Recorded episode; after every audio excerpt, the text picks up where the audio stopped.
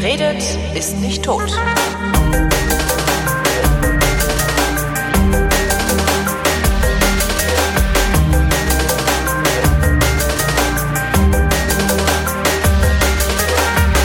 Willkommen zur letzten Ausgabe der Weinflaschen für das Jahr 2015. Kurz vor Weihnachten zeichnen wir auf. Das heißt, wir reden über Weine, die wir zum Weihnachtsfest trinken. Wir, das ist Christoph Raffelt. Und Holger Klein. Jo. Hi. So, ähm, bei allen, die gerade live zuhören, entschuldige ich mich schon mal für eine möglicherweise mangelhafte Verbindungsqualität oder eine mangelhafte Audioqualität. Ich habe leider kein DSL und äh, versuche hier gerade den Stream per ähm, äh, Tethering äh, also per, wie heißt das, persönlichem Hotspot von meinem iPhone mhm. äh, irgendwie zu betreiben. Dummerweise ist auch das äh, ein Telekom-Produkt. ähm, und entsprechend instabil, also zumindest hier bei mir in der Ecke. Also ich hoffe, dass es einigermaßen funktioniert. Beeindruckend ist ja, dass sowas überhaupt geht, ne? Das ist, das ist eigentlich der Wahnsinn, ne? Ich meine, vor zehn ja. Jahren, vor, vor zehn Jahren haben wir gesagt, ja, ja, sicher. Wir werden in Zukunft alle Computer in der Tasche haben, die wir als Hotspot verwenden können, womit wir dann so schnelles Internet immer noch kriegen, dass wir Live-Sendungen streamen können. Hm? Mhm hätten alle gesagt, so, ja, du hast so einen Arsch auf, mein Freund. Ich habe heute noch ein, Foto gesehen von einer 5 Megabyte Festplatte von IBM ja. aus den 60ern, äh, die die irgendwie auf einen, auf einen LKW gehievt haben und das, diese 5 Megabyte Festplatte, die war so groß und wahrscheinlich auch so schwer wie zwei vernünftige Klaviere. Ja, äh, Wahnsinn, ist echt, ne? 5 wie, Megabyte. Was ich so hart finde, ist, wie schnell man unzufrieden wird. Also wie schnell man sich an die, hm. an die, ähm, Geschwindigkeit gewöhnt. An die Geschwindigkeit gewöhnt, überhaupt an den ganzen, an den ganzen Komfort gewöhnt, den man so hat. Das ist echt faszinierend, ja. Ja, das stimmt. Also, weil man will jetzt halt auch nicht mehr dahinter zurück, äh, dahinter, dahinter zurückfallen. Also, ja. Nee, nee, nee, bestimmt nicht. So funktioniert das halt, ne? Ja, allerdings. Ich habe hab das ja dieses Jahr nochmal versucht mit so einem ziemlich, also um überhaupt einen Laptop zu haben mit so einem, so einem äh, sehr lahmen ähm, Äh, Windows, wie, wie hieß denn das 8, ne? War das schlimm? Äh, ich äh, keine Ahnung. Ja. Ich, wenn ich mit Windows arbeite, arbeite ich mit Windows 7, weil das mhm. das ist, was es in der Firma gibt. Da ja, gibt's ja. immer die Sachen, die als nächstes. Äh, in der Firma bei mir auch, ja. Genau. Ja, das ist ja, 8 war so schlimm und 9 haben sie jetzt übersprungen, um dann, glaube ich, jetzt 10 anzupreisen. Aber äh, damit habe ich mich noch nicht weiter beschäftigt. Also 8 war schon echt eine Katastrophe. Ja, ich habe ja auch einige Jahre Windows äh, hinter mir, als Apple so schlimm wurde, ne? Äh, ja, ja. So um die Jahrtausendwende rum. Ja, genau. Und das ist trotzdem, ich bin damit nie wirklich warm geworden. Also mhm. hat nicht geklappt. Ja. Ach, was soll's. Genau, ähm, trinken. Trinken. Weihnachtstrinken. Weihnachtstrinken. Ähm, ähm, haben wir denn überhaupt keinen Gossip zu erzählen? Also ich war nirgends. Doch, klar. Also das letzte, wo ich war, war Doch, halt hier. Jede Menge Gossip. Klar. Echt? Cool. Natürlich. Also wir trinken ja Weine von dem äh, Händler, wo wir am ja. Abend vor der Raw auch waren. Ne? Ach Mensch, ja genau, da kann ich auch Holger Schwarz Kultur, also ja. von wegen du warst nirgends. Toller wir Laden übrigens. Wir, wir, können ja einfach, wir können ja einfach den ersten, den äh, Cremant, äh, schon mal einschenken. Ja. Und dann können wir uns ja noch über Naturweine und sowas. Das ist der Schaumwein, ne? Den habe ich schon mal aufgemacht über der Spüle. Nach den Erfahrungen der letzten Jahre. Ja. Ähm, ich schütte ein.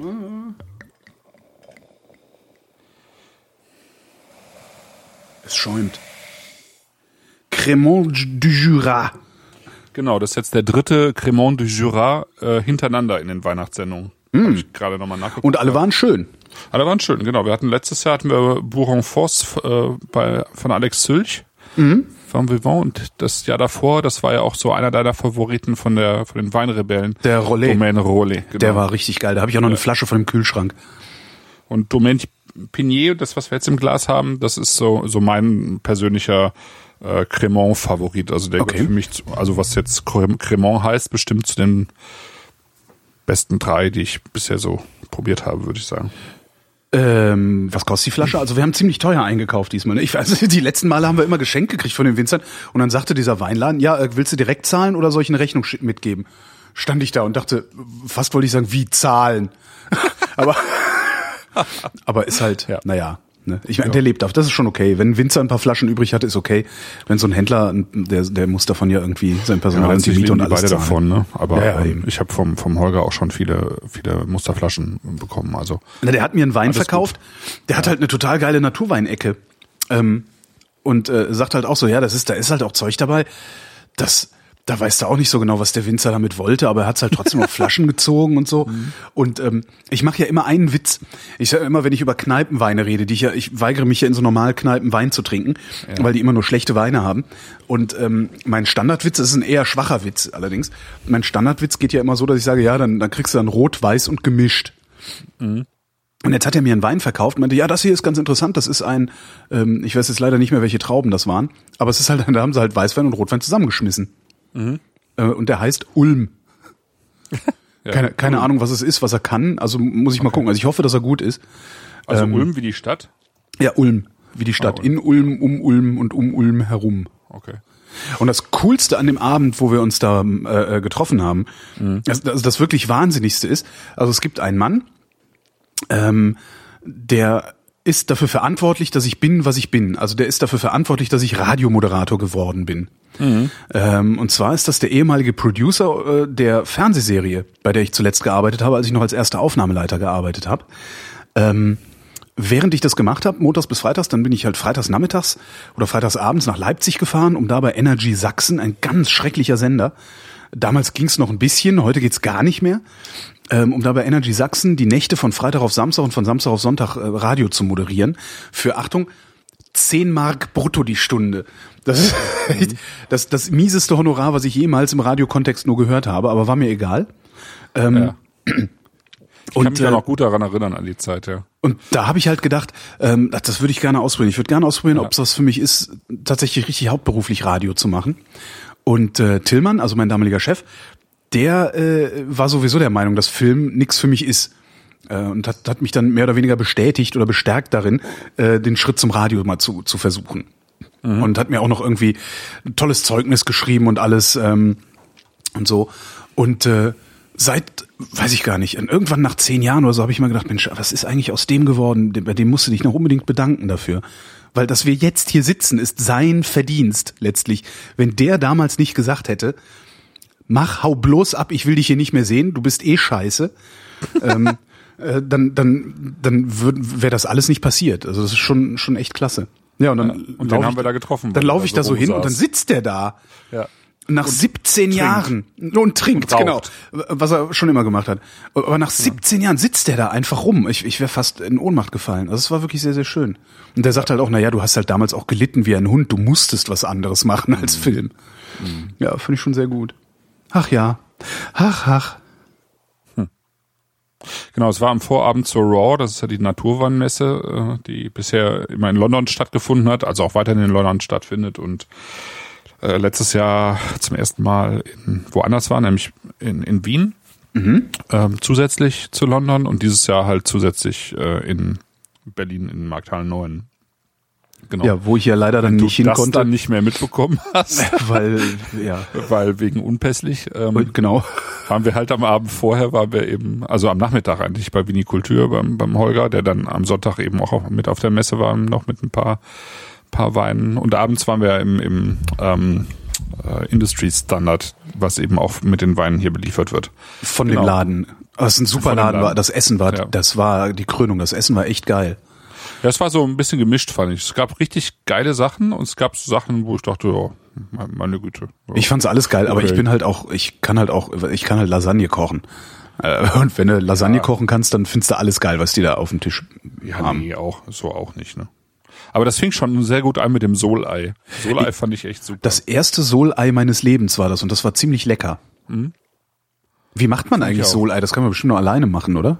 Ja, ja, das, das kann man bestimmt alleine machen. Ich weiß es ehrlich gesagt nicht mehr. Ich habe hm. ich hab sogar mal früher welche gemacht, aber äh, das ist schon irgendwie verdammt lange her. Ja, vieles ist verdammt lange her. Ist mir die Tage ja. nochmal aufgefallen, als ich von irgendwas von früher erzählt und dann auch dachte, so scheiße, das ist über 20 Jahre her.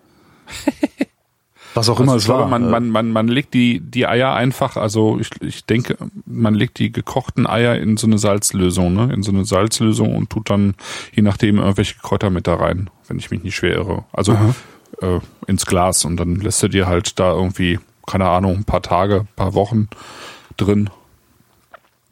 Irgendwie so müsste das eigentlich funktionieren. Hm. Ich muss mal gucken. Ja. Ich, ich, muss mal gucken äh, irgendwann. Es gibt ja bestimmt bei chefkoch.de gibt's ja auch ein Solei-Rezept. Bestimmt. 1125 Solei-Rezepte. Siehste? So. Ja. genau. Ja, wie war denn die Messe? Ja, also, ansonsten war, genau, also Industry Standard wird ja, glaube ich, in Berlin auch ziemlich gehypt. Ne? Ja. Ja. Also ich fand, also ich fand's schon gut, aber ich fand's jetzt nicht so, so, so super.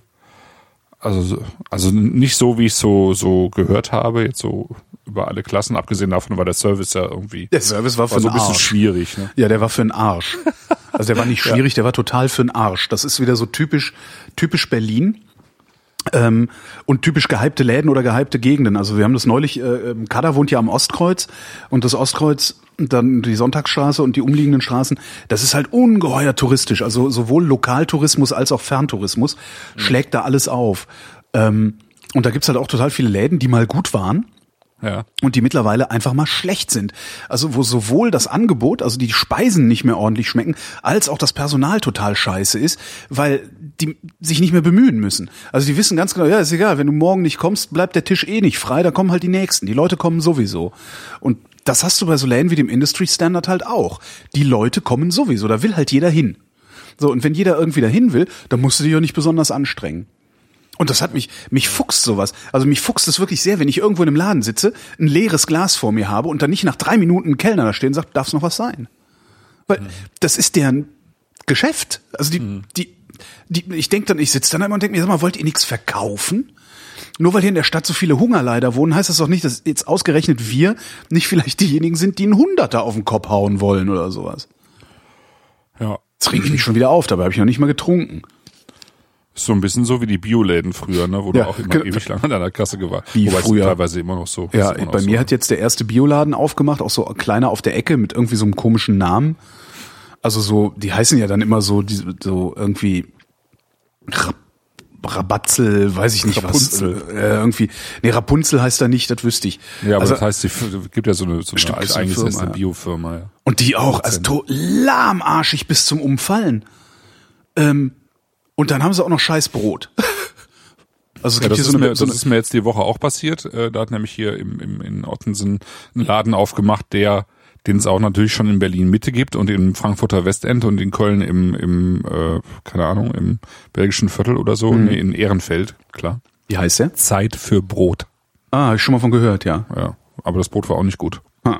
War ich einmal. Also die die die geschmierten Scheiben, also die äh, Stulle. Brot zum, äh, Stullen, genau. Stullen waren echt gut. Ja. Aber jetzt das Brot, das wir da gekauft haben für zu Hause, nö, muss nicht. Also Ah, schade. ja. aber Zeit für Brot, ne? Zeit für Brot. Zeit, ja, genau, Zeit, viel Zeit für Brot. ne? Es gibt hier so eine Bio, hell, luftig und dann irgendwie so ein so ein Hipster-Namen und schon Ja, irgendwie hast genau. du Läden in fünf fünf Städten. Es gibt hier gibt's so eine so eine komische Kette, die heißen Bäumer Lutum. Ähm, die beliefern unter anderem auch diesen kleinen Bioladen da, den, den lahmarschigen Bioladen. Ähm, und das ist auch, das ist das schlechteste. Also das ist schlechter als diese ganzen komischen Kamps und Thümern und wie sie sonst alle heißen. Also sowas von so total trocken und und irgendwie Kruste und Krume haben teilweise keinen merk merklichen Unterschied in der Konsistenz und so. Also es ist ganz furchtbar.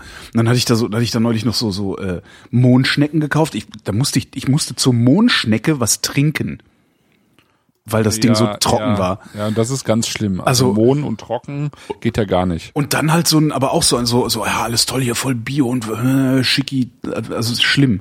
Aber die Leute gehen halt hin, funktioniert halt.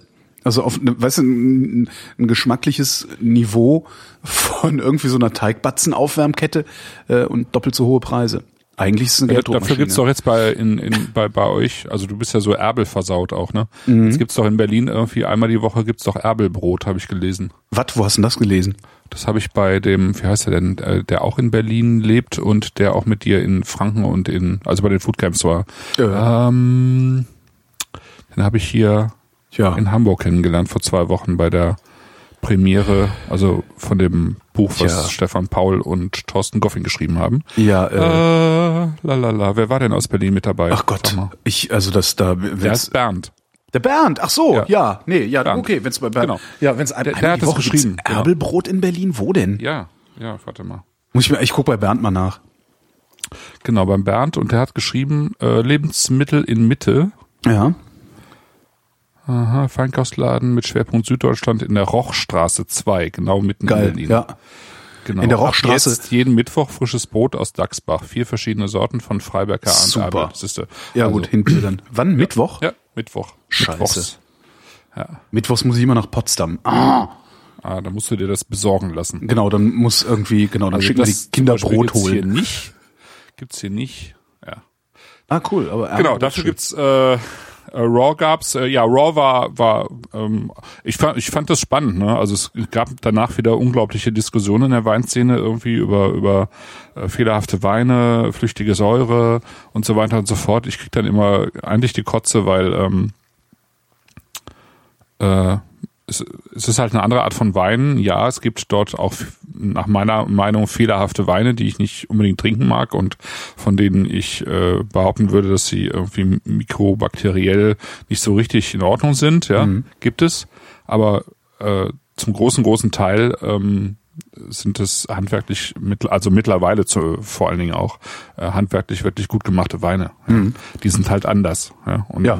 wenn sich dann äh, Kritiker, Weinkritiker, die sich ernst nehmen, irgendwie eine, eine halbe Stunde auf der Veranstaltung sind und danach einen, einen Artikel darüber schreiben, ja, äh, wie scheiße das da war, dann mhm. habe ich dafür echt kein Verständnis, weil äh, also klar, man muss sich drauf einlassen, man kann auch sagen, ich mag den ganzen Scheiß nicht, den wir hier trinken.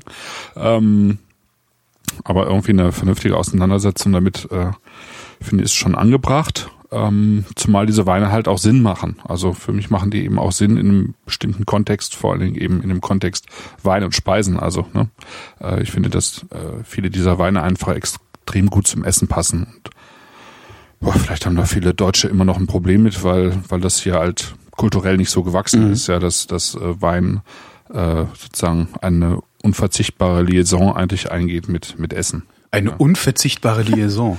Ja, also ich meine. Nein, ich fand, das war nur eine sehr schöne Phrase. Ja. Klang so ein bisschen wie aus einem Phrasenbuch. Ja, Phrasendreschbuch, okay. Phrasendreschmaschine, genau. Unverzichtbare Liaisons.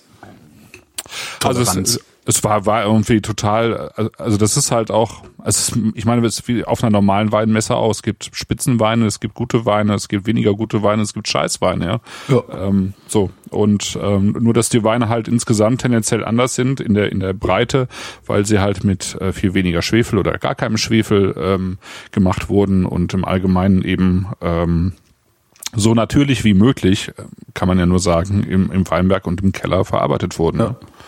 Und das können halt manche ziemlich gut und andere können es halt weniger gut. Und manche können es am Anfang nicht gut und lernen es aber im Laufe der Zeit. Ich war jetzt auf mehreren dieser Messen schon und ich muss halt sagen, dass, dass manche Weingüter einfach auch sehr, sehr viel besser geworden sind.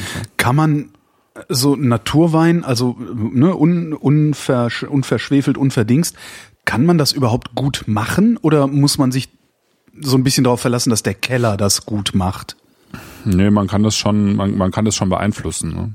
Ähm, in, man muss halt extrem sauber arbeiten. Also Schwefel ist ja vor allen Dingen sowas wie ein Stabilisator. Ne? Mhm. Also es ist im Prinzip so ein bisschen auch was wie ein, ja, wie ein, wie ein ähm, Konservierungsstoff. Mhm. Und wenn man den weglässt, dann, äh, also wenn man den, man kann Brot mit Konservierungsstoff backen und es hält sich ewig und wenn man es nicht mit Konservierungsstoff macht, dann hält es sich eben nicht ewig. So. Mhm. Also entweder man macht eben Weine, die, die sich nur kurz halten, was ich auch völlig okay finde, ja, ähm, wenn man es weiß. Oder man findet halt sozusagen eine, andere Form äh, der, der Konservierung. Mhm. Ja? Also beispielsweise Amphoren. Ja? Also dieser, äh, äh, wo, was eben auch äh, von manchen gerne belächelt wird, dass, dass Leute irgendwie Wein wieder in Amphoren packen, wo wir doch irgendwie heutzutage die beste Kellertechnik haben, Temperatur gesteuerte Edelstahltanks und so weiter. Ne? Ja, ja klar. Aber man kann das halt auch anders machen. Und äh, die Leute haben es halt äh, früher mit Amphoren gemacht und warum soll man es nicht probieren? Und das machen ja auch einige sehr, sehr vernünftig. Ne? Mhm. Also, ja. Und äh, aber man muss es halt können, man muss es ausprobieren. Ne? Und so, also Leute, die es wirklich gut können, zum Beispiel Elisabetta Foradori, äh, so eine, die relativ früh damit angefangen hat, die hat halt irgendwie sechs, sieben, acht Jahre gebraucht, bis sie, äh, bis sie es raus hatte. Ne? Mhm und bis äh, wo, wo sie dann auch gesagt hat, das funktioniert halt dann auch wiederum nur mit äh, ähm, Traubenmaterial ähm, aus Weinbergen, die sozusagen von sich aus schon extrem stabil sind, also wo die die Trauben an sich äh, einfach so gut sind, dass dass die äh, diesen Prozess eben mitmachen und mhm. äh, das ging erst nach ein paar Jahren, ja. Ähm, und vorher hat's halt nicht funktioniert, vorher war es halt instabil. Aber wodurch ist es stabil geworden? Ja, das ist immer so eine schwierige Frage. Ne? Da kommst du natürlich ganz schnell in, in den in den esoterischen äh, und biologisch dynamischen Bereich rein. Ne? Mhm. Ähm, wo die Leute halt sagen, dass in, in diesem, diesem Umwandlungsprozess, also oder in dem Veränderungsprozess im Weinberg von, von äh, sozusagen von konventionell über Bio zu Biodynamie, die ähm, die Trauben wesentlich stabiler geworden sind. Also dass sie den, also was ich halt kenne, ist wirklich, dass die Trauben sich äh, verändern. Die werden kleinbäriger im Allgemeinen, die werden dickschaliger. Und das ist ja schon äh, durchaus eine, äh, ein Hinweis darauf, dass, ne, dass die sich verändern. Also dass, dass, dass es sozusagen, dass die eine andere Form ähm, von Stabilität haben können. Also dickschaliger heißt ja im, im Zweifel auch, dass sie mehr äh, Phenole haben, mehr Gerbstoff äh, mhm. äh, da drin auch haben, was mit dazu beiträgt, ne, dass so ein Prozess auch funktioniert. Also es geht auch mit manchen äh, Rebsorten eben besser als mit anderen. Ja, also zum Beispiel eignet sich ein Silvaner durchaus gut dafür, in einer, dass man ihn in eine Amphore steckt, weil die, die werden ja angepresst und wandern da rein. Ne? Mhm. Ne? Das heißt, die, die werden ja mit, mit äh, ihren Schalen vergoren. Und der Silvaner hat eben so eine dicke Schale, ne? Der ist, ähm, damit geht das dann ganz gut. Das heißt, sehr, sehr viel aus den Schalen wandert nachher in den, in den fertigen Wein. Ne? Und ähm, bei manchen, die, die ganz dünnschalig sind, wird es wahrscheinlich viel schwieriger sein, dass man so ein, sowas stabil kriegt. Ne? Der Chat ist schon am Saufen und macht Käseexperimente. Ja, ja. ähm, angeblich ginge Cremant gut mit Ziegenkäse. Ähm, es wird gerade bestätigt. Äh, ich habe mhm. noch nicht dran, wirklich dran gerochen und dran getrunken. Ich mach das jetzt mal. Ne? Ja, mach doch mal. Domaine Pinier. Domaine Pinier. Ähm, das Weingut selber ist im Prinzip, ähm, das gibt es wenn man so will, seit dem 13. Jahrhundert. Also es ist ein Weingut, was äh, von Mönchen gegründet worden ist. Und die Keller sind auch teilweise aus diesen, äh, dieser Zeit. Ähm, also Gotik, mhm. gotische Keller. Und dann hat die Familie Penier hat das im 18. Jahrhundert übernommen und ähm, dann aber in den 1980er Jahren eigentlich nochmal neu, äh, neu auf die Beine gestellt. Mhm. Also Jura hat ja so eine schwierige Geschichte auch hinter sich. Also es ist eines der ältesten Weinbaugebiete in, in, in Frankreich. Es, es gab mal 20.000 Hektar, ne? Mhm. Äh, Habe hab ich auch schon mal erzählt, aber ich wiederhole es einfach nochmal. Und nach der Reblauskatastrophe äh, ist es im Prinzip von 20.000 auf 2.000 geschrumpft und wow. von, von 40 Sorten, die es da gab, also wirklich auch uralten Rebsorten, äh, im Prinzip auf fünf runter. Mhm. Ja, so, das ist so grob gesagt. Und ähm, hat sich das denn wieder berappelt oder sind wir immer noch bei 2000 Hektar? Ähm, es hat sich, glaube ich, wieder ein bisschen berappelt. Ja, also es, äh, Jura ist einfach äh, in einer bestimmten Szene, also die Szene, die auch äh, tendenziell äh, Naturweine ausprobiert, Orange-Weine, mhm. diese ganzen Sachen, ist, ist es äh, total in. Also äh, eben eben auch in den so Schwerpunkten Paris, London, New York, ja, wo eben solche Weine auch schwerpunktmäßig getrunken werden. Äh, die, die, die, die mögen Jura-Weine, weil diese Jura-Weine eben auch so ein bisschen was Archaisches haben häufig. Ne? Ja. Die arbeiten ja da im Jura sehr viel auch mit ähm, sozusagen mit Hefen, mit Weinen, die unter Hefen vergehren, so ein bisschen wie äh, wie beim Sherry. Ne? Ähm, also unter einer Hefeschicht ähm, vergehren und das, das sind halt äh, das sind halt eher so äh, Weine, die die wenig mit Frucht zu tun haben und eben viel mehr mit mit mit anderen mit erdigen, mit steinigen Aromen. Ne? Mhm. Ja. Ja, und da auf dem Zug sozusagen ist Penier auch. Die machen sozusagen beides. Die machen Weine, die mit, mit dieser speziellen Hefeschicht verarbeitet werden, aber dann auch äh, Weine, die sozusagen klassisch eher burgundisch äh, ähm, ausgebaut werden, also im, im, Holzfass ganz normal, also spundvoll sozusagen. Mhm. Ja, und sie sind halt eben auch sehr bekannt für ihren, ihren Cremant, der ähm, 18 Monate ausgebaut wird. Äh, sozusagen äh, zweite Gärung und äh, komplett aus Chardonnay besteht. Mhm.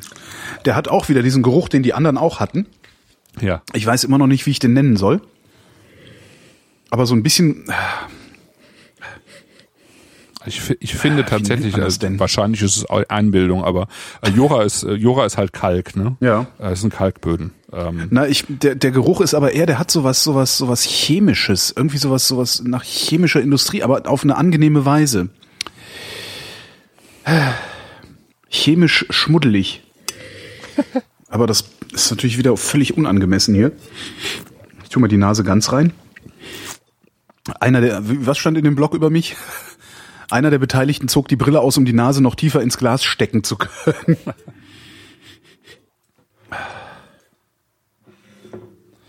Ja, ich merke, dass ich einen Schnupfen kriege. Hm. Viel rieche ich nicht mehr. Ah, was ist denn dieses? Da ist so was Strenges, so ein strenger Geruch drin. Mhm, weißt mhm. du? Wie, wie nennt man den? Das ist eine gute Frage. Also danke. Es ist ähm, bitte. Ähm, ich kann es letztlich auch nicht beantworten. Es ist, ich finde, es ist hatte immer irgendein bisschen was mit Stein zu tun. Mhm. Es hat auch ein bisschen was mit mit mit Eisen zu tun, finde ich. Ja. Also es ist nicht Rost, aber es ist ja. irgendwie so, Eisen wie, ist so, gut. Eine, so eine leichte Eisenader im im Kalkstein. Ja. Eisen ist echt gut, ähm, ja. Toll ist der, der schmeckt auch super. Mhm. Mhm.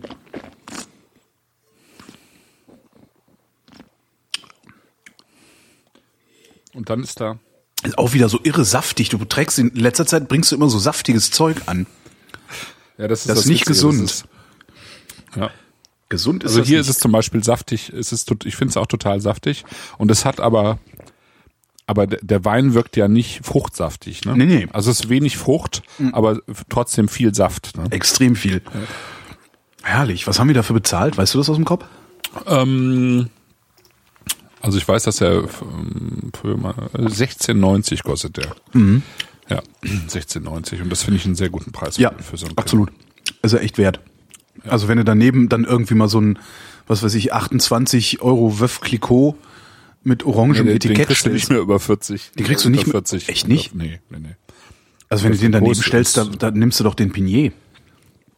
Ja, wir schon, aber die meisten würden das nicht tun, weil der ähm, Der mal, will, die, der, der will ein bisschen was wo von einem, ne? aber ja genau, der will ein bisschen was von einem und der äh, kuschelt einen halt nicht ein. Ne? Also Mhm. der der Veuve Clicquot, der hat halt eine höhere Dosage, also der hat wahrscheinlich fast das Doppelte an, an Süße und der hat hat halt auch viel mehr von dem, was man so von einem klassischen Brutchampagner erwartet, so diese Brioche, ja, diese, diese gerösteten, Mhm, Ja. gerösteten Haselnüsse oder geröstete, Mandeln, Brioche, geröstete dann- Röstaromen. Genau, Süße, bisschen Fruchtsüße, das, das ist halt auch, ist halt auch geil. Also, ja. Ähm, also ich finde es jetzt gerade bei Veuve Clicquot nicht ganz so gelungen, weil es halt äh, ich es tendenziell immer zu süß finde. Mhm. Aber das ist halt auch, weil ich m, halt persönlich lieber trockener trinke.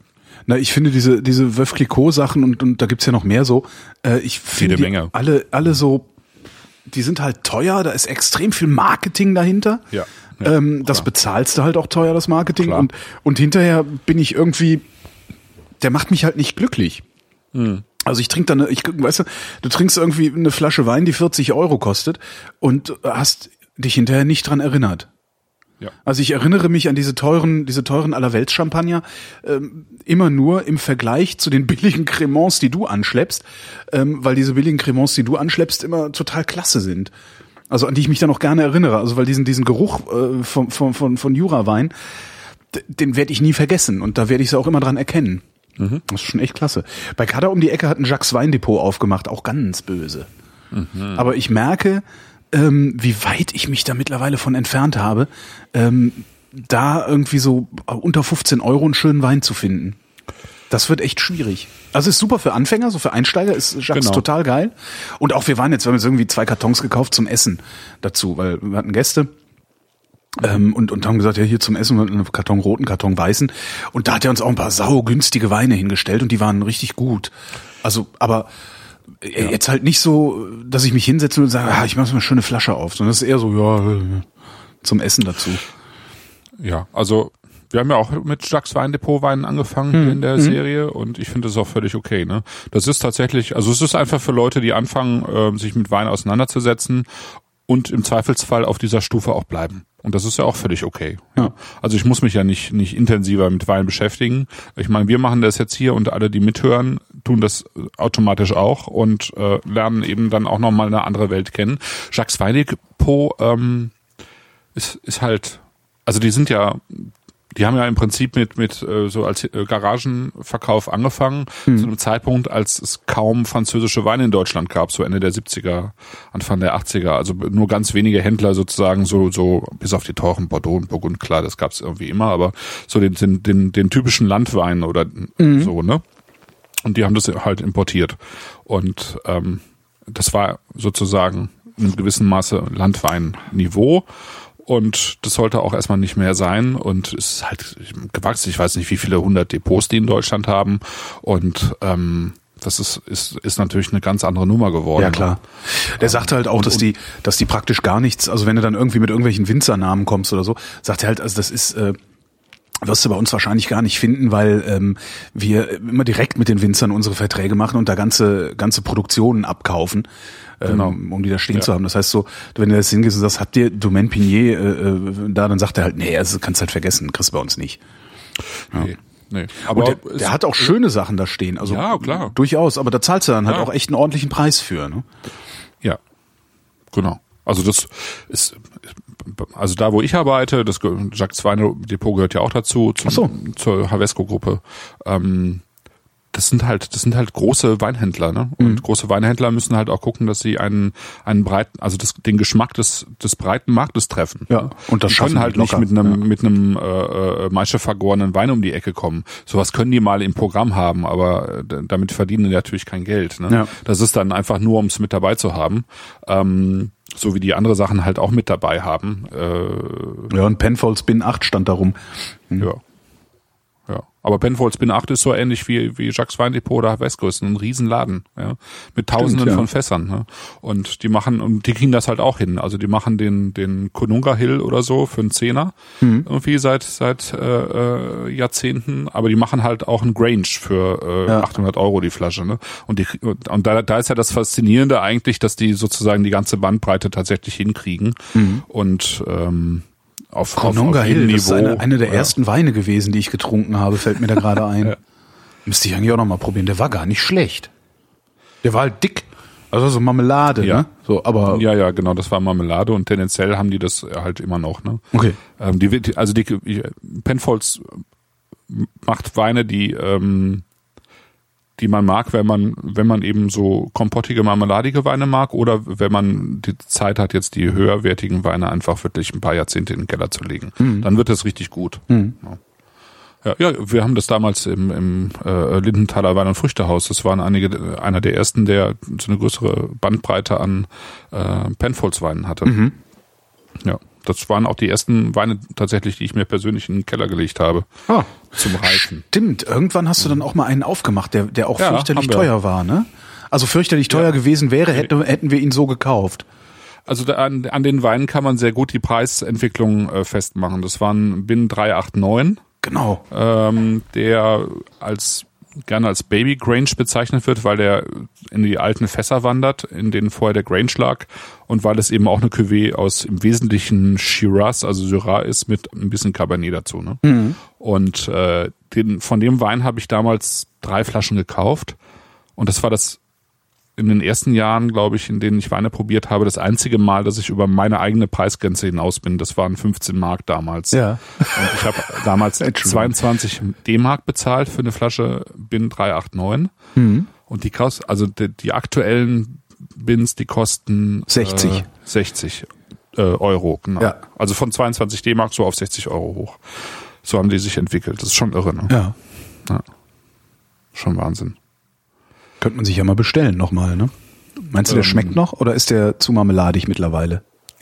Nee, nee, das schmeckt noch. Also ich habe äh, ich habe die Sachen jetzt die letzten Jahre relativ regelmäßig probiert, mhm. aber ich würde, würde ich würde mir persönlich so einen Wein für 60 Euro nicht mehr kaufen. Also mhm. auf keinen Fall. Was würdest du dann für 60 Euro kaufen? Was würde ich für 60 Euro kaufen? ähm, Burgund, also mhm. ausgewählte Burgunder Domain würde ich, glaube ich, kaufen. Ähm, ich würde auch äh, jetzt nach meiner intensiveren Auseinandersetzung mit neuseeländischen Weinen würden mir da auch ein paar Weine äh, einfallen, äh, die ich kaufen würde. Mhm. Ähm, ja, also vor allen Dingen aber Burgund. Also es ist halt ja, und Nordrhone, also Syrah, äh, mhm. Côte Rôtie, Hermitage oder sowas, wenn, wenn man es für das Geld bekommt.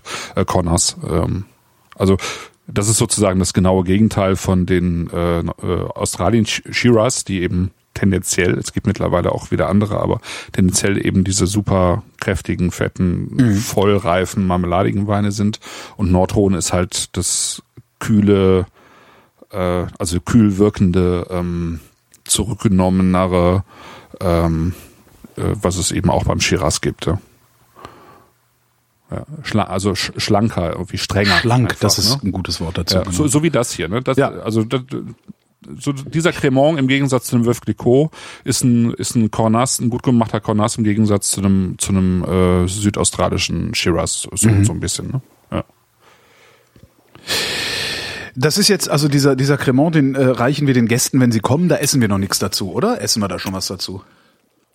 Ja, Weil Weihnachten wird ja viel gegessen. Ne? Weihnachten ist, wenn du zweimal am Tag kacken musst. also ich hatte, ich hatte jetzt hier auch ein Essen und ich habe zum ähm, Schaumwein, ich habe tatsächlich, wo ich jetzt gerade Nordrhone sage, Nordrhone-Abend gemacht, also mhm. gekocht dazu. Und ich habe zu dem Cremant habe ich ähm, lauwarm, also Birne aufgeschnitten und darüber einen Ziegenkäse äh, ah. gelegt und dann so ein bisschen mit Satar, das ist so ein bisschen so ein ähm, ähm, wilder Thymian mit ähm, so, so eine Gewürzmischung aus, aus, aus dem Libanon, also Aha. aus der Ecke Libanon, mhm. Syrien. Also im Prinzip ein bisschen wilden, wilden Wie kommst Thymian, du darauf, sowas Honig. zu verarbeiten? Läufst du durch den Laden und siehst das und denkst, oh, das könnte ich ja mal auf Birnen werfen? Nee, das ist, also das ist mittlerweile dann so ein bisschen Erfahrung einfach. Ich koche sehr viel aus dem, aus diesem Raum mittlerweile. Ich habe sehr mhm. viele von diesen Gewürzen, äh, teilweise als Mischung, teilweise mische ich mir die selber. Ähm, also sozusagen Ras al Hanout und also was es so rund ums Mittelmeer äh, im, im äh, quasi arabischen Raum gibt, ja. Mhm. Ähm, und das, äh, das wiederum passt äh, ziemlich gut auch zu diesen Nordrhone-Weinen, sowohl zu den weißen als auch eben zu diesen Syrah-Geschichten, also diese, mhm. diese, äh, diese etwas äh, arabischen Gewürze. Ne? Habe ich ausprobiert. Also ein bisschen Honig drüber, ein bisschen Lavendelhonig und das Ganze eben kurz in den Ofen geschoben, sodass du das Ganze dann so ein bisschen warm hattest. Ne? Ja. Und das eben, sagt ja der Chat auch, ne? Ziegenkäse, mhm. äh, dieser Cremant. Ich finde auch immer, dass, ähm, also wenn, wenn diese Cremants so ein bisschen briochiger werden, oder Cham äh, Champagner eben auch, was ich immer sehr schön finde, ist ein bisschen Parmesan, also ähm, ein, ein Käse, der ähm, der eben dieses ähm, diese Zuckerkristalle hat, ja. Mhm. Also der das Strenge hat und dann eben diese diese leichte Süße eben auch da drin. Das passt gut zu solchen Weinen. Ja. ja. Ja. Ich muss aufhören davon zu trinken. Ich habe schon ein Drittel der Flasche weg und wir haben noch drei Flaschen vor uns. Ähm, ich, nachher werde ich wieder komisch hier und sage die ganze Zeit nur noch erstaunlich. Ich hatte das gestern. Ich habe gestern äh, ja den den weißen und den roten aufgemacht und ich fand den weißen auch wieder so lecker, dass ich auch gestern aufhören musste zu trinken, ja. um heute noch was davon zu haben. Ja. Genau, der zweite Wein ist. Ähm, äh, welcher genau? Welchen nehmen wir denn? Domaine Matassa, Cuvée Mara. Ah, Matassa. Ma, Matassa, mein neuer, mein neuer, mein, mein neuer Fetisch. Ja. Oh, warte, das ist, der hat einen, Ko also ich habe ähm, freundlicherweise lag im äh, im Weinkarton, den er mir mitgegeben hat, ein ein äh, Kellnermesser. Kellnermesser, immerhin. Das haben alle bekommen. Das haben alle bekommen. War, ja, ja, das ist aber nett. Gadget. So, dann machen wir die Kapsel ab. Ja, der Profi macht die Kapsel unter. Ach, du hast den nicht gestern aufgemacht, du hast es gar nicht mitbekommen, ne? Ich habe es gar nicht mitbekommen. Sowas musst du mir unmittelbar sagen. Hätte ich den gestern aufmachen müssen? Achso, ich hatte halt an an Vrind geschickt. ah, nee, Vr ja, ah, das monitore ich nicht nicht so richtig. Ah, okay. Scheiße. Das heißt, äh, ich hätte, das heißt, ich kriege jetzt Scheißwein. Alle haben es aufgemacht, außer du. Nee, aber Klassiker. Also du sagst, du sagst, äh, wie er direkt aus der Flasche ist okay. und ich sage ja, wie er wirkt, wenn er schon. Du sagst, du sagst mir, wie er zu sein hat, weil du bist ja der Weinfachmann, ne? Genau. ja. Ich mach mal eben das Glas leer, sauber. Hier, Sekunde. Ähm, Scheiße. Nee, habe ich echt nicht mitgekriegt. So, du, du weißt doch so, ich. Ach ja, ich kann ja auch nicht. Kriegst doch nix mit. Ich kann krieg nicht mitdenken immer. Doch. Nein, ich habe ich dachte, irgendjemand wenn, wenn muss doch für an, mich mitdenken. An äh, Vrind schicke und die Hörsuppe das dann auch nochmal retweetet, dann dann ist irgendwie gut. Nee, das Problem ist, dass mein Default Account ist halt Holgi und Aha. bei Vrind gucke ich ab und zu mal rein und ich vergesse das auch, dass ich diesen Account überhaupt habe und ach, das ist alles Ach Gott, ach Gott, ach Gott, warte mal. So. Oh, geht gut mit dem Kellnermesser. Gutes Kellnermesser. Sowieso, ein gutes Kellnermesser erkennt man daran, dass es zweistufig ist. Ähm, damit man nämlich nicht so einen äh, extremen Hebel ansetzen muss, um die Flasche aufzumachen. Jedenfalls, Matassa ist mein Fetisch, äh, mein neuer Fetisch, nachdem wir den im Industry Standard getrunken hatten. Wer hatte, hatte, wo kam der überhaupt her? Den hatten wir dabei, oder? Nee, nee, den hatte der Holger Schwarz da auf die Karte gesetzt. Ah, okay. Ähm, das Genau, und war zwar nicht diesen hier, äh, sondern den, den Matassa Blanc. genau. Dieser Das hier ist ein bisschen ist billiger, ne? Margrit. Cuvée Margrit ist ein Dieser ist bisschen ein bisschen günstiger und er hat auch eine komplett, also er hat eine andere Rebsortenzusammensetzung. Okay. Okay. einfach ein ganz anderer Wein. Okay. Aber er kommt natürlich. Oh, trotzdem. Oh. Dieser Mann, dieser dieser Geruch, ey, das ist so unendlich geil. Das ist ah, was ist denn das? Das ist grüner Apfel mit grüner Apfel mit Bremsstaub. Nicht? Grüner Apfel. Bremsstaub ist gut. Also da ist dieses, weißt du, da ist ist der spontan vergoren eigentlich? Ja, ja, das ist spontan vergoren. ja, Also der, ich der mein, riecht halt nach spontan vergoren. Also dieses Bäh, dieses Bäh. also alles, ist all spontan das, was wir hier trinken, ist spontan vergoren. Ne? Okay, ist, alles klar. Das ist Ja, klar, sozusagen ja, auch Naturwein- impliziert. ja. Qua- Genau. Also Aber auch der riecht geil. Ich meine, der andere, also der, der, der Blanc, der, der, der hat mir so die Schuhe ausgezogen. Das ist äh, wirklich, das habe ich lange nicht gehabt. Also, ja, habe ich auch direkt viel von gekauft. Also viel, aber ein paar Flaschen von gekauft. ja, ich kann das sehr gut verstehen.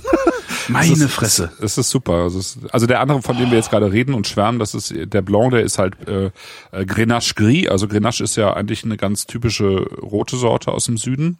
Der Chat sagt, er riecht nach Zahnarzt. Ah, Zahnarzt. Ja, das ist es. Ja, ja, genau. Das ist dieser, dieser Geruch, der auch beim Zahnarzt manchmal ist. Das ist das, was ich Bremsstaub nenne. Hm? Entschuldigung, drin. weil, was, wenn die, wenn die, wenn die äh, äh, Zähne abgeschliffen werden? Nee, wenn du so reinkommst und das so komisch riecht, halt so, die so chemo-komisch. Ah, okay. Apropos Zahnarzt, ich muss noch meinen Heil- und Kostenplan wegschicken zur Krankenversicherung. Ach schön. Ist ja auch ein völlig neues äh, Konzept äh, in meinem Leben. selber machen musst? Kostenplan. Na, dass ich, dass ich das noch nicht, äh, ja. Ich wusste gar nicht, dass es das gibt. Ach so, ja, okay. Du meinst aber was? Ja, du, okay. Was? Du musstest das früher selber nicht machen, ne? Genau. Ich habe das früher, ich war früher, ich Das war halt lassen. viele Jahre privat versichert, ähm, so dass ich direkt bezahlt habe und dann eingereicht habe die Rechnungen. Ähm, und seit ich gesetzlich versichert bin, das ist jetzt auch schon einige Jahre, habe ich nie irgendwas gehabt, was einen Heil- und Kostenplan erfordert hätte anscheinend. Ja. Ja.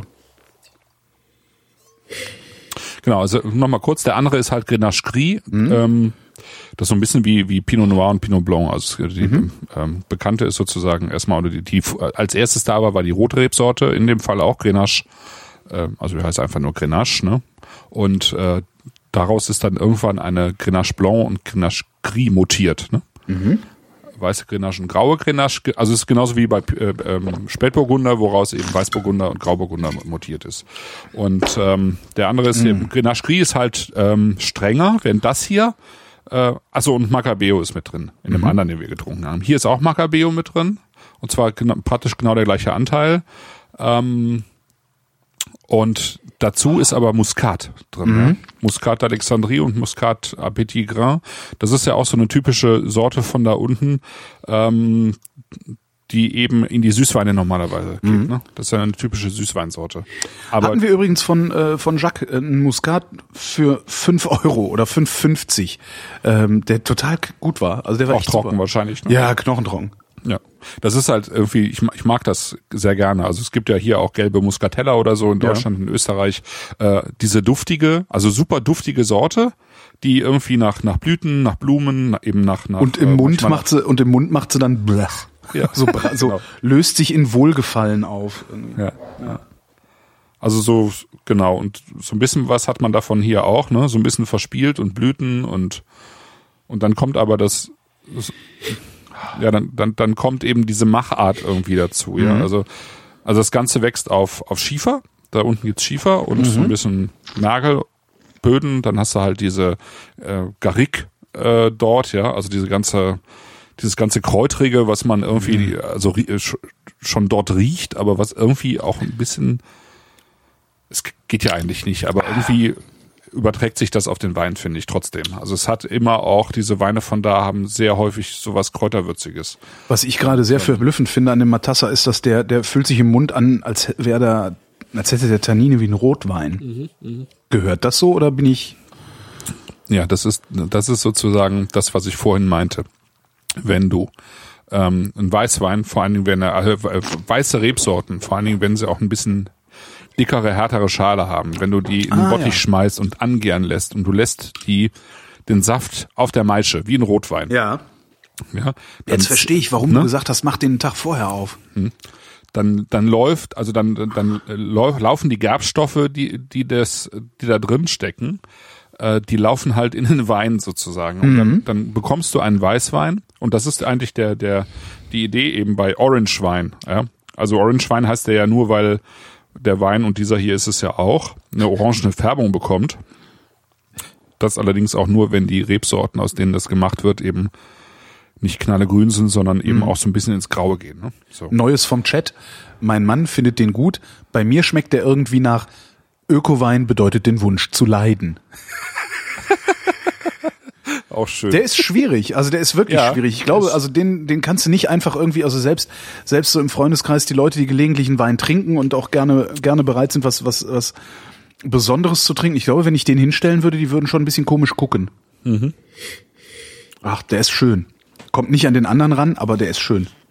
Nee, das ist schon so ein bisschen, ähm, das ist schon, wie soll ich das sagen? Ähm, das ist schon Wein für Leute, die sich so ein bisschen an diese, diese Weine, die, die wir ja hier in der Sendung auch immer mal wieder trinken, ne?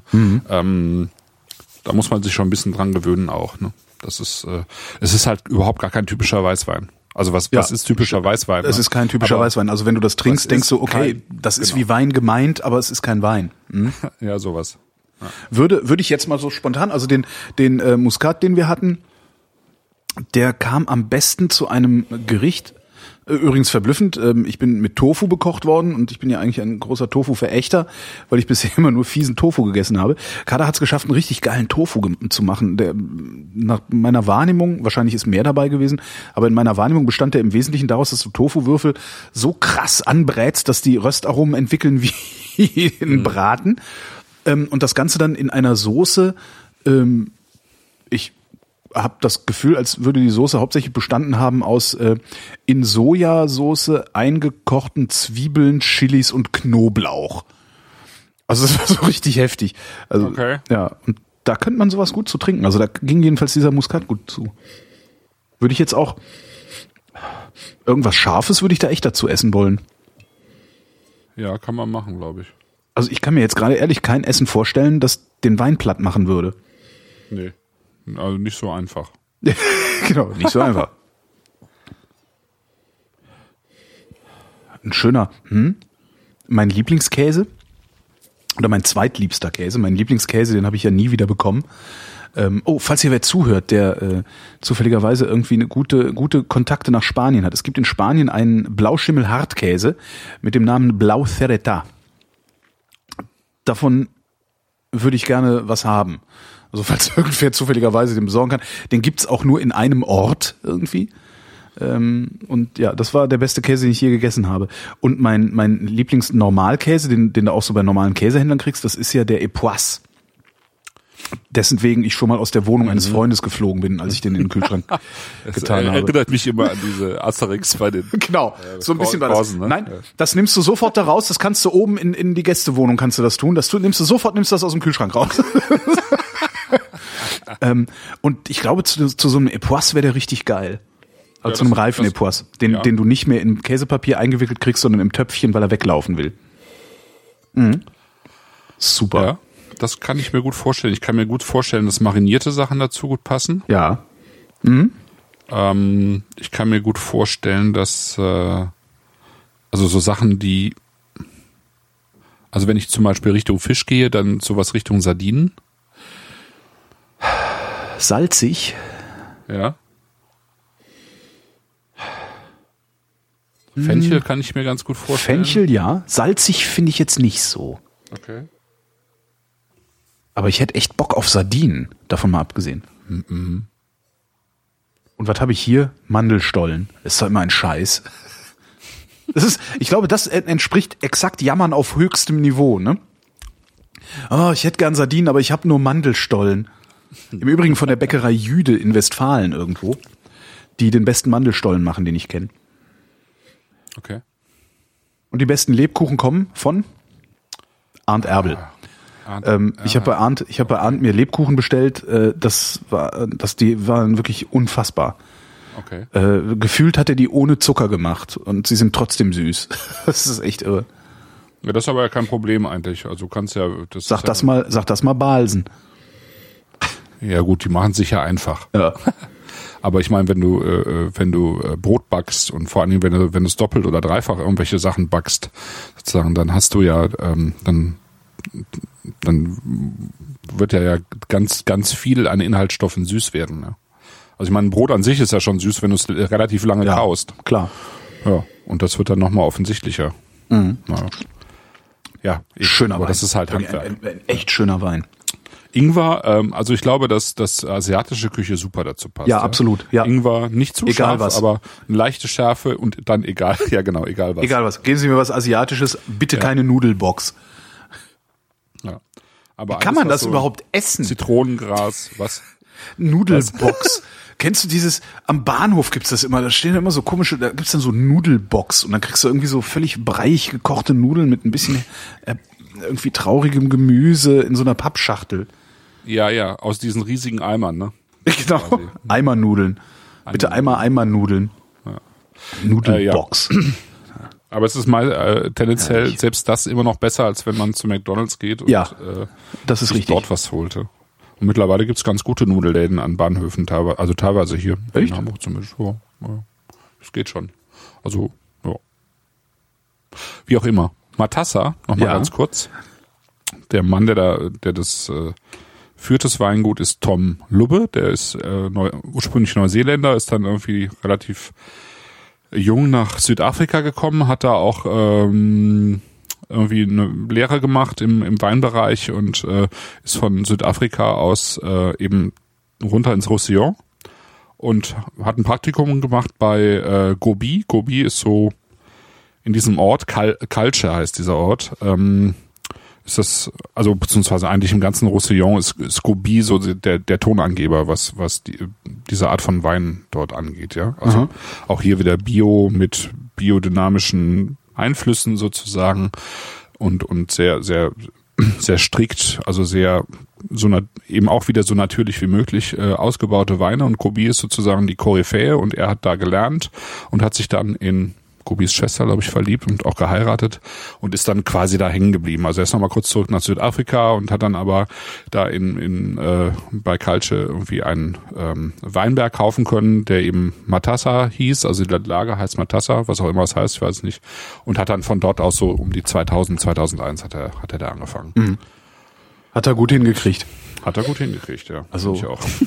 Also es, ich habe hab auch schwierigere Jahre von ihm schon probiert. Also ich fand es nicht immer so ganz stabil, was er gemacht hat. Hat sich auch sehr geändert. Also die die früheren Weine, die waren deutlich alkoholreicher und fetter.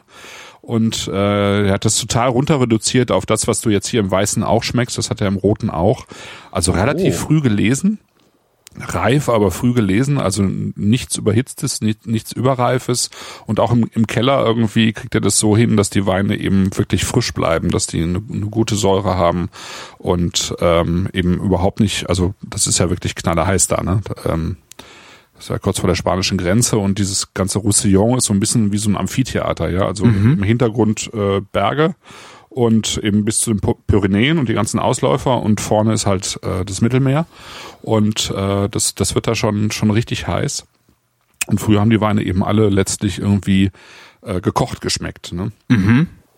Und heute, also jetzt also aus diesen, diesen äh, äh, Betrieben eben wie Matassa oder wie Gobi oder Domaine des Enfants oder so halt nicht mehr oder Domaine de l'Horizon zum Beispiel auch um die Ecke. Ähm, das, das schmeckt halt ganz anders mittlerweile. Mhm. Also es, ja. Das finde ich schon sehr spannend. Und, und die Weißen aus dieser Ecke, so wie wir das jetzt trinken, oder, oder der andere, der Blanc, das ist halt, ähm, ja, das gehört zu den Weinen, die ich mittlerweile echt am liebsten trinke. Der ist wirklich toll. Ach. Jo. Und ähm, was man mit. Ich bin mal gespannt, wie der übermorgen ist. Mhm. Da kannst du auf jeden Fall einige Tage vom trinken. Also ja, kommt in den Kühlschrank, Korken drauf, Kühlschrank. Jetzt habe ich gerade bei Vinikultur nach Matassa gesucht. Haben die nicht. Kann doch nicht sein. Ja, das ist, äh, also die, die haben jetzt diese Website, wo man tatsächlich auch direkt bestellen kann. Ja. Erst, erst seit zwei Wochen. Ah, okay. Und ähm, vorher musstest du immer alles per Mail auch bestellen. Und da sind auch nicht alle ähm, äh, jetzt drauf, die er im Programm hat. Verstehe. Ja. Das ist ja doof. Naja gut, meine, was heißt ist doof? Das, dann bestelle ich jetzt nicht wenigstens während der laufenden Sendung einen Karton Wein. Das ist ja auch nicht so. Äh, das äh, führt ja immer zu nix. Also, aber ah, Mann, herrlich. Er, der ist wirklich toll. Also selbst dieses dieses starke dieses starke Tannin ähm, ist ist immer noch. Das ist also ich mag das eigentlich nicht so gerne. Also wenn der Rotwein so viel Pelz hat, ne, Tannin, Ja. Das finde ich eigentlich eher unangenehm. Und bei dem hier ist es äh, ein sehr langer Nachhall von diesem Pelz, aber völlig angenehm. Also irgendwie so, nee, nicht angenehm, eigentlich eher geil. Es hat so ein bisschen was, weißt du, so irgendwie, wenn de, wenn das Schlafzimmer noch nach Sex riecht irgendwie. Ja, ich weiß genau, Sehr was geil. du meinst. ja. Da machen wir jetzt den äh, Exarchia. Nee, wie heißt der? Äh, Excedra. Excedra, genau. Excedra. Vermute ich jetzt mal, weil das andere ist eine halbe Flasche, die gibt's zum Nachtisch. Ja. So Super. Ich muss zu Vinikultur, ich muss da morgen hinfahren. Ich muss da noch ein paar Flaschen von bunkern, bevor die alle weg sind.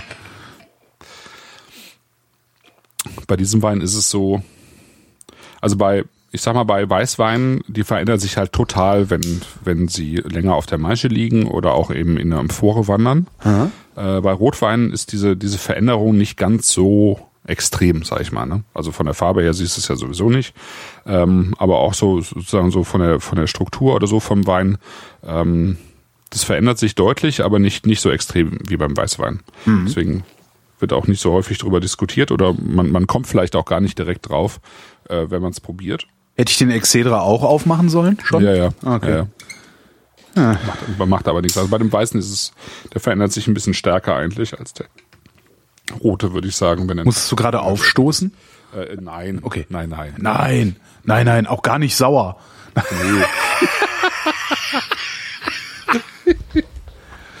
so, Rotwein, Excedra. Genau, der Oh. kommt, ähm, der kommt aus Spanien, genauer gesagt aus Katalonien, irgendwo ähm, im Prinzip irgendwo mitten mittendrin in Katalonien. Ich, ich, ich war noch nicht da, also es ist irgendwo bei Montserrat, das ist so ein alter Klosterberg. Und ähm, die Brüder Puigros, ähm, Josep und Vicente, denke mal, wird so ausgesprochen. Wahrscheinlich Die haben, die haben letztlich Bihench.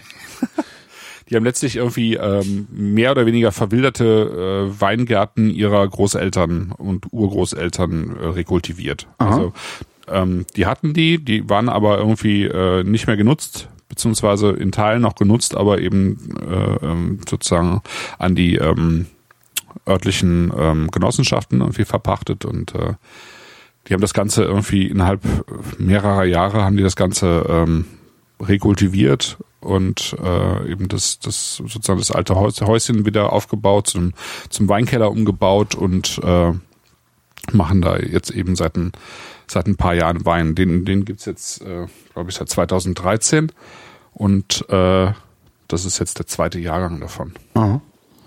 Hat eine witzige Farbe. Ich finde, der sieht irgendwie ein bisschen milchig aus. Ja, das kann durchaus sein. Okay. Also auch da passiert ja passiert ja nicht unbedingt viel. Ja? Also ähm, die reifen Trauben werden halt im, in der Tonamphore vergoren und bleiben dann da sechs Monate. Die, die Amphore wird abgedichtet und ähm, dann wird er einfach leicht, leicht gefiltert und abgefüllt. Und Ganacha ist eigentlich, also Grenache, Ganacha, ist eine ähm, ähm, Traubensorte, die hat relativ, also zumindest für südliche Verhältnisse, relativ wenig Farbe, viel weniger Farbe als Syrah oder, oder Mourvedre. Das ist ja teilweise violett-schwarz. Ja. Ja. Ganacha ist eben durchsichtiger, sozusagen transparenter, wie so ein bisschen wie Pinot. Nicht ganz so extrem, aber geht so in die Richtung. Normalerweise, der ist ja jetzt schon ein bisschen dunkler, hat aber eben sehr viel Saft, sehr viel Frucht und wird eben auch sehr reif und ähm, ich finde, das ist, also mit, mit dieser Tonamphore zu arbeiten, ist eine, eine, eine gute Möglichkeit, dem, dem Wein irgendwie sowas, sowas Kühles wiederzugeben. Ich wollte gerade sagen, ich bilde mir ein, das zu riechen. ja, Aber das finde ich auch. Ich bilde mir das auch immer ein, das zu riechen. ja. Das riecht schon, also. das riecht wie man- Ton. Das riecht Genau. wie gebrannter Ton. Also wie ein gebrannten Trinkgefäß aus gebranntem Ton riecht, in das man Wein geschüttet hat. Das finde ich jetzt gerade schon irgendwie ein bisschen bizarr.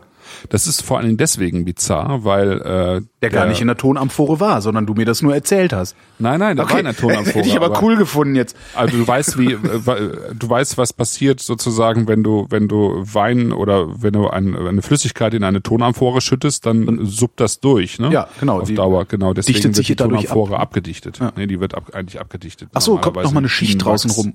Ach, äh, komplett Bienenwachs um die Amphore drumherum. Normalerweise, nee, äh, innen tatsächlich. Ach, innen. Wieso? Hm. Ja, dann kann das ja gar nicht darauf übergehen. Es sei denn, der Wein ist informiert worden im Sinne von Homöopathie. Steht Demeter Fang drauf? du Warte jetzt, fang du jetzt mit Informationen an, ja. Ähm, nee, nee, nee, das ist kein Demeterwein. Ah, Schwein gehabt. Penier ist Demeterwein, aber das hier ist kein Demeterwein. Ähm, nee, also ich, ich bilde mir das auch ein. Ich bin auch der Meinung, dass Weine, die aus Amphoren kommen, irgendwie nach, nach diesem feuchten Ton irgendwie riechen Ja. und auch schmecken in gewissem Maße. Aber ich weiß nicht, wie das funktioniert, aber es ist, ist so. Und zwar eigentlich bei jedem Wein, den ich bisher äh, probiert habe, der aus einer Amphore kam. Und zwar mal mehr oder mal weniger auch. Ja, der möchte auch gerne ein paar Stunden offen stehen, stelle ich gerade fest. Das ist schade. Nee, der ist noch zu dicht. Also der macht bei mir im Mund, ist der, macht der wenig. Schade. Also ich merke, dass da was kommen wird. Aber was das, äh, also in der Nase ist er toll. Am, also bei mir ist er am Gaumen super. Also er hat wieder diesen totalen Trinkfluss, was wir bei den ersten beiden Weinen auch hatten. Ja, das, das, Das, das, ist saftig. Das, das, das, damit würde ich rechnen, genau. Also das, das finde ich, spürt man auch schon dahinter, aber der Rest ist noch total verschlossen und, und, Okay. und Ja. in sich zusammengesunken. Also es ist sehr saftig, aber auch wieder jetzt nicht die geballte Frucht, sondern in diesem anderen, in diesem kargeren äh, Sinne sozusagen saftig. Ne? Ähm, also immer was, sozusagen immer der, der Ton im Hintergrund, äh, irgendwie Stein, nasser Stein oder so, ja. Ähm, Kräuter, aber eben nicht, nicht dieser, diese volle Saftigkeit, wo du jetzt sagen würdest, wow, da ist irgendwie ein Kilo Kirschen drin oder so. Ne? Aber wenn überhaupt, dann würde ich sagen Kirschen. Also schon eher Ja. so, so saftiges ähm, Knupperkirschen. Hm? Knoberkirschen, genau. Ist so ein bisschen wie, wie Krieg, ne? Also dieses ähm, Belg belgische Lambic. gutes, genau, gutes äh, Kirschlambic. So ein bisschen finde ich das. Also von der ganzen Mit weniger Säure, der hat ja, also der bleibt überhaupt keine Säure im Mund. Also ich habe nicht das Gefühl, was Saures zu trinken dabei. Das ist schon ganz interessant. Also ich finde, dass die Säure durchaus äh, präsent ist, aber sie bleibt nicht stehen. Okay. Und das fand ich eigentlich total schön. Also manchmal hast du ja das, finde ich, du denkst irgendwie alles ist sauer, ne? Also es, der ganze Wein ist sauer und dann, dann bleibt auch zum Schluss einfach irgendwie eine, eine unangenehme Säure im Mund. Ja? Und das finde ich jetzt hier überhaupt nicht. Das Pearl sagt im Chat, er bleibt bei Waldbeermarmelade in der Ah, okay. Nase. Waldbeeren. Nee, für Wa- Waldbeeren riechen viel zuckriger, finde ich. Also weil der riecht halt überhaupt nicht zuckrig.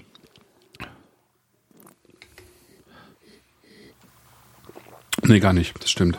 Aber so ein bisschen, so ein bisschen Blaubeer kann, kann ich nachvollziehen. Blaubeer, Also ich wäre jetzt eher bei ja, Waldbeeren, Blaubeeren, Brombeeren. Also Brombeeren verbinde ich immer mit was Wuchtigerem, so was Ja. Fetterem. Ja, stimmt. Ja, allein schon wegen der Brombeermarmelade meiner Mutter. Äh. Ja.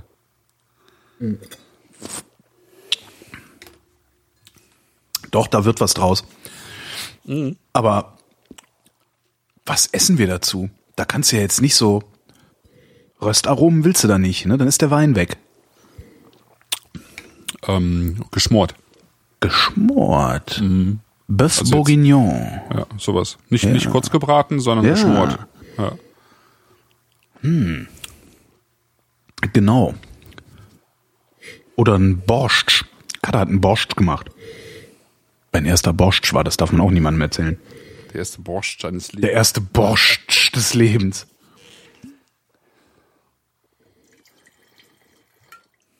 Ja, doch.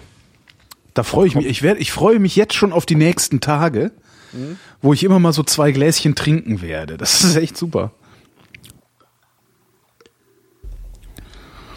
Hm. Ist übrigens ein Wein für, ich glaube, 13,50. 13,50? Ja, 13,50. Das ist lächerlich.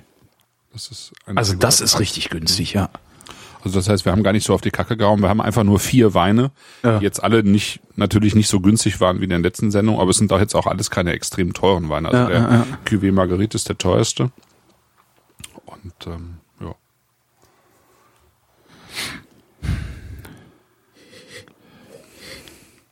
Ja, mhm. doch.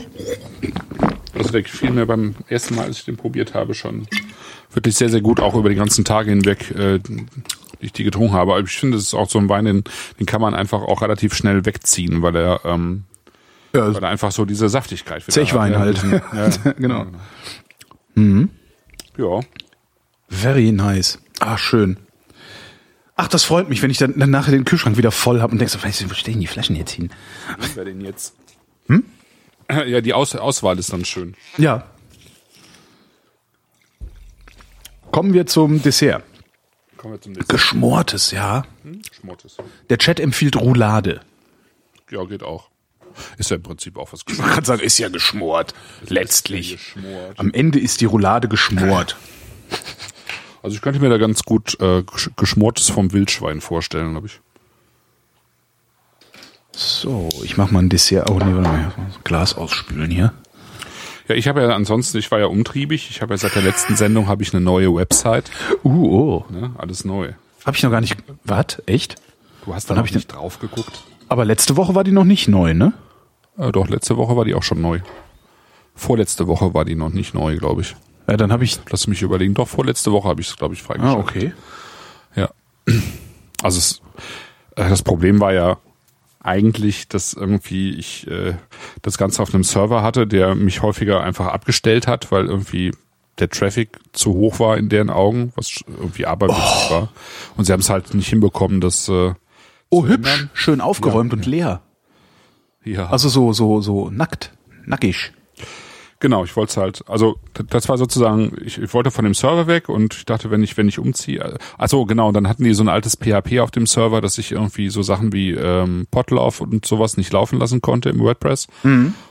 Und dann habe ich gesagt, okay, dann ich brauche jemanden, der mir hilft, das ganze äh, Ding ähm, ähm, umzuziehen. Ja. ja das kriege ich alleine nicht hin. Und ich habe jemanden gefunden, der mir glücklicherweise geholfen hat, weil er äh, irgendwie mit den Füßen schart, dass ich endlich mal wieder weiter Podcasts mache, was ich dann jetzt auch tun werde, weil es ja, ja, jetzt auch wieder geht so richtig.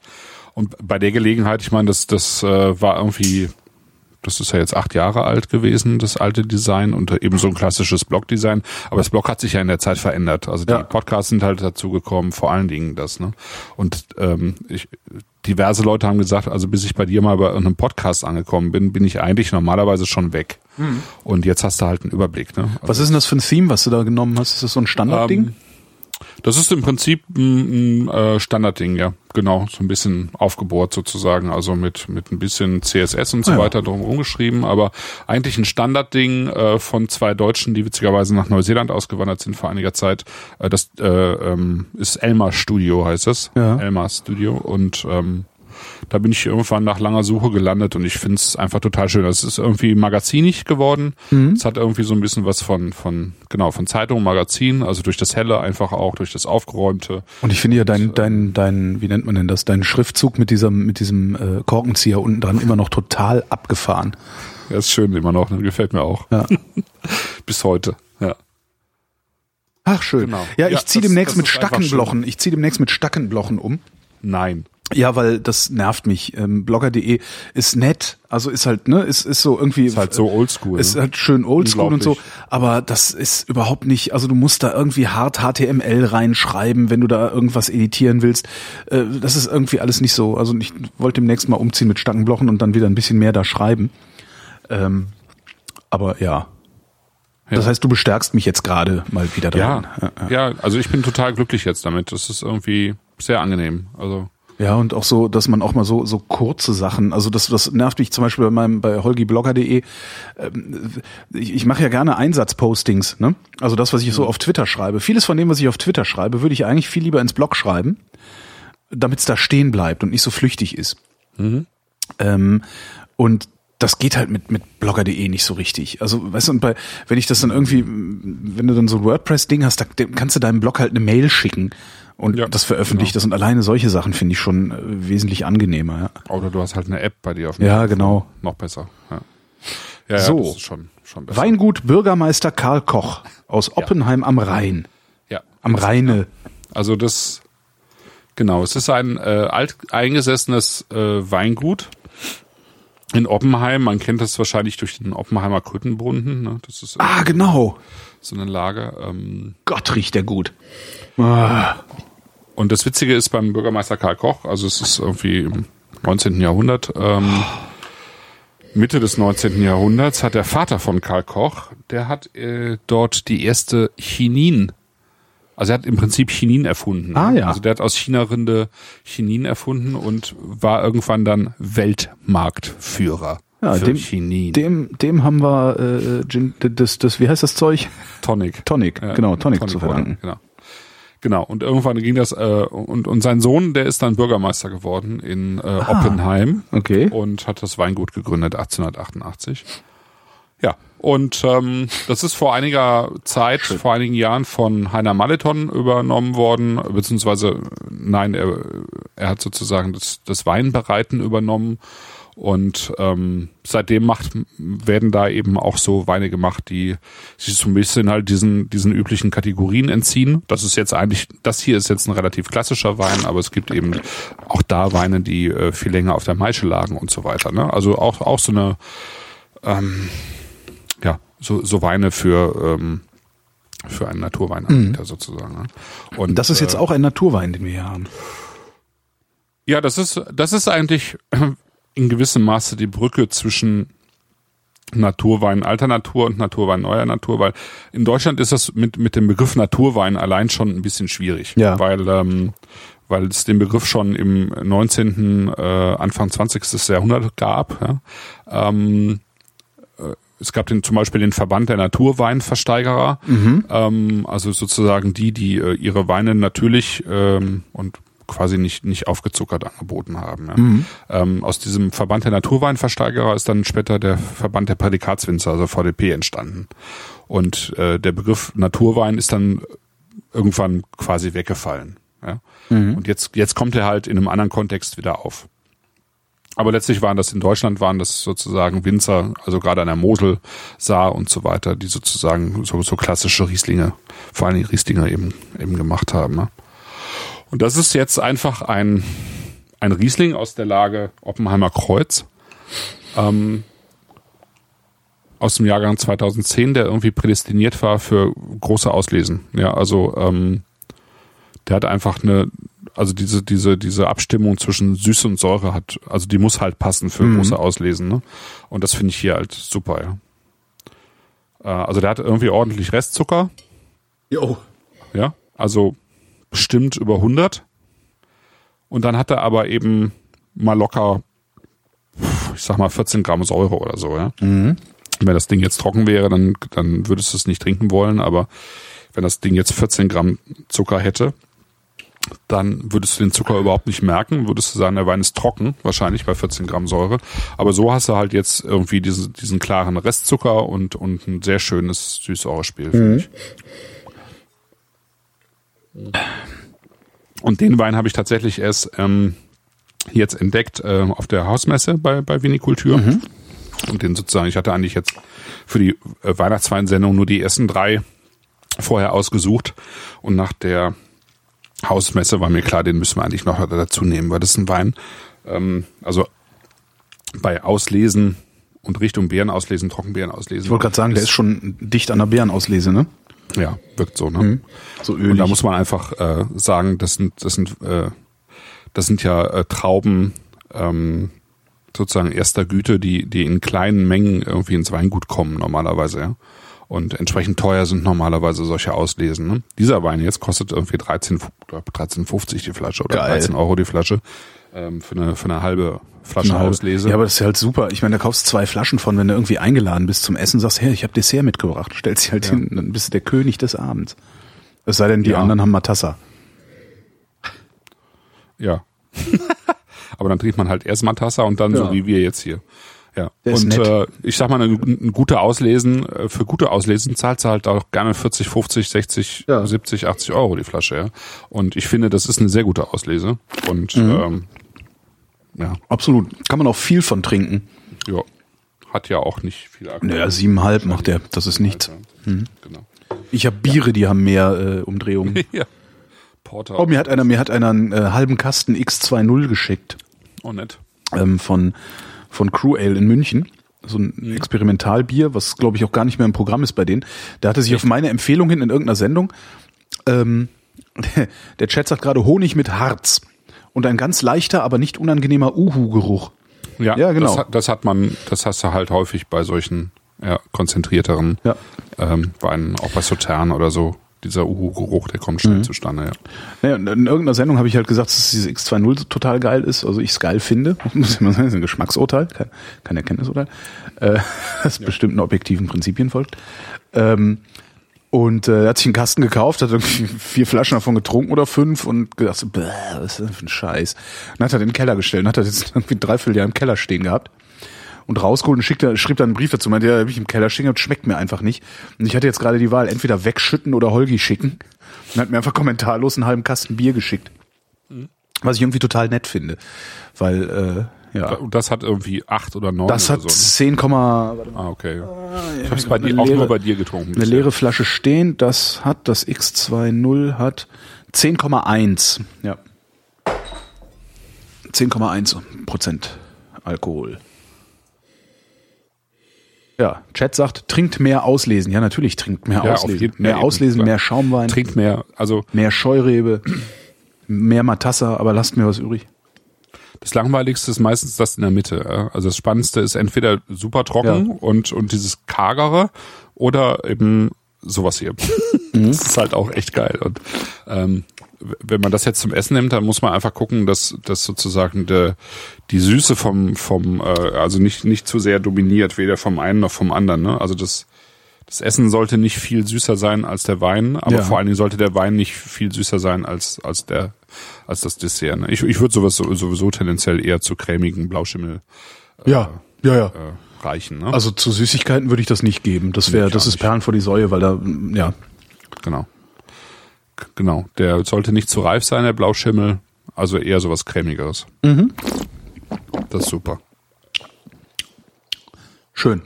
Mhm. Auch noch saftig genug, ne? Mhm. Auch genug mhm. Säure hinten drin. Sehr genau. schön. Ja. Tja. Ja. Das ist dann die erste so, Sendung, wo ich keinen klaren Favoriten habe. Oder hatten wir das schon mal? Äh, das, das weiß ich jetzt ehrlich gesagt nicht. Also ich habe wirklich keinen klaren Favoriten. Ähm, hm. Womit, womit trinke ich mir denn jetzt meinen Schmerz weg? Ähm, hm. Ja, ist jetzt nach der Auslese schwierig, ne? Ist, ja, aber wahrscheinlich nehme ich den Schaumwein, weil der geht am ersten als schnellster genau. kaputt, ne? Ja, wobei selbst die sich ja über Tage hinweg auch eigentlich locker halten. Echt? Muss ich mal gucken, ob ich die Flaschen nebeneinander ja. in den Kühlschrank kriege. Die nächste Sendung hm? im neuen Jahr. Ja. Ach, wir haben ja schon ein Datum. Hast du es im Kopf?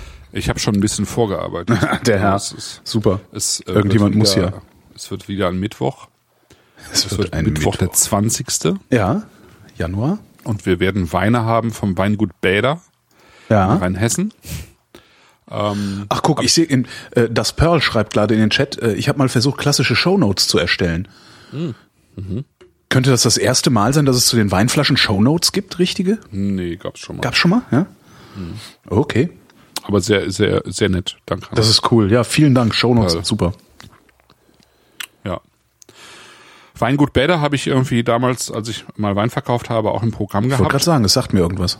Genau. Die machen, die haben sozusagen ein, ein kleines, äh, also ein übersichtliches Angebot. Äh, die wollten nie zu viele Weine haben. Die haben sozusagen gutes Riesling, ähm, Grauburgunder, Weißburgunder, Früh- und Spätburgunder. Sie hatten auch einen der ganz, ganz wenigen äh, vernünftigen Dornfelder, die man gut trinken konnte, aber sie haben den Dornfelder rausgerissen. Ach shit. Ja, ich, ich, wollte, so ich wollte eigentlich die Sendung mit dem Dornfelder machen, aber wir haben es jetzt gelassen. Also ähm, und sie haben einen sehr schönen Blanc de Noir. Äh, was wir aber machen werden, ist, ist Schaumwein, äh, ein spezieller Schaumwein, über den ich halt noch was erzähle. Ja. Weißburgunder und Frühburgunder. Der Chat sagt gerade, der Wein passt gut zu Toast Hawaii. Ja. Ich glaube, Toast Hawaii hat heute Geburtstag und Toast Ach, was? Hawaii ist, glaube ich, zum ersten Mal vor, oh, jetzt lass mich nicht lügen, 60 Jahren. Von diesem Fernsehkoch, der eigentlich gar kein Koch war. So. Ja. Ähm, wie hieß der denn? Ah, wie hieß denn der? Ich weiß nicht mehr, der erste deutsche Fernsehkoch. Der war kein Koch, sondern Schauspieler, der einen Koch gespielt hat. ja, und hat Hausfrauen halt gute Tipps gegeben. Und Toast Hawaii, ja, das war damals was Clemens Exotisches. Wilmenroth. Wilmenroth, genau. Danke. Der war Genau, das. und er hat ihn 1955 das erste Mal vorgestellt. Passt also. Und zwar, ich glaube, heute vor 60 Jahren. Und ich muss ja Hawaii. zugeben, ich finde Toast Das kann Hawaii kein Zufall total geil. Ja? Ja.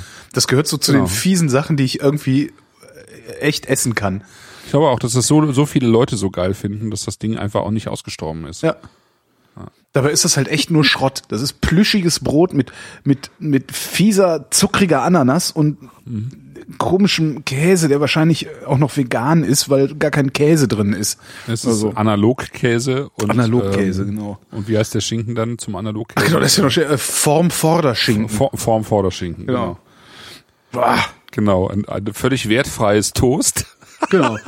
Ananas aus der Zuckerdose und äh, Analogkäse mit Form Vorderschinken. Ja. In diesem Sinne, vielen Dank, Clemens Wildenroth. Wilmenroth, ne? Wilmen, Wilden? Äh, Wil Wilmen. Wilmenroth. Wir trinken auf Clemens Wilmenroth. Eigentlich Karl Clemens Hahn. Ah ja, siehst du, der hieß nicht mal Wilmenroth und war kein, Nein. war kein Koch. Wilmenroth war nicht, war nicht mal, ja. Okay, ich habe zu viel Wein getrunken, wir beenden diese Sendung jetzt. Das, du kannst das nicht machen, du kannst nicht vier Flaschen hier hinstellen und die sind alle geil. Dann kann ich, ich habe noch lange nicht mehr so wenig ausgespuckt wie diese Sendung. Ja, das ist doch Ich schön. finde, man hört gutes, Ja, man hört es langsam. Macht aber nichts. Doch. Weil ist ja jetzt Weihnachten auch. Ja, ja, stimmt, ist ja Weihnachten. Das waren die Weihnachtsweine. Ähm, zu bestellen bei Vinikultur in Berlin. Ich, der hat ein Paket gepackt, ne? Und auf originalverkocht.de be- gibt's eine, einen Link zum Paket, oder? Äh, ja, äh, es gibt zumindest einen Link zur E-Mail-Adresse, wo man das Paket bestellen kann. Ah, alles klar, okay. Für Weihnachten. So. So, und äh, ganz ehrlich, äh, bestellt einfach zwei von jedem. Genau, und noch den Matassa Blanc dazu. Ja, der war super. Und äh, vielleicht schaffe ich es ja noch, den- nee, schaffe ich nicht. Den Ulm schaffe ich nicht mehr zu trinken. Schade. Na, dann gibt's den, gibt's den Ulm nächstes Jahr. Dann wird vielleicht wird der Ulm dann ähm, mein nächstes Weinblogging, Blogposting äh, im neuen Stackenblochen, wo ich dann auch mal wieder über Wein schreibe, weil das geht mir nämlich auf die auf die Ketten, dass ich nicht mehr über Wein geschrieben habe so lange. Das stimmt, weil Ja. du das ja so schön machst auch. Ja, Hat Spaß gemacht, ja. Ja. Ab nächstem Jahr habe ich ein bisschen mehr Zeit. Alles klar. Mein lieber Christoph, ich danke dir für äh, die Belehrung Äh, ich danke dir fürs Mitmachen in deiner eigenen Sendung. und wir danken euch für die Aufmerksamkeit. Das waren die Weinflaschen für Weihnachten 2015.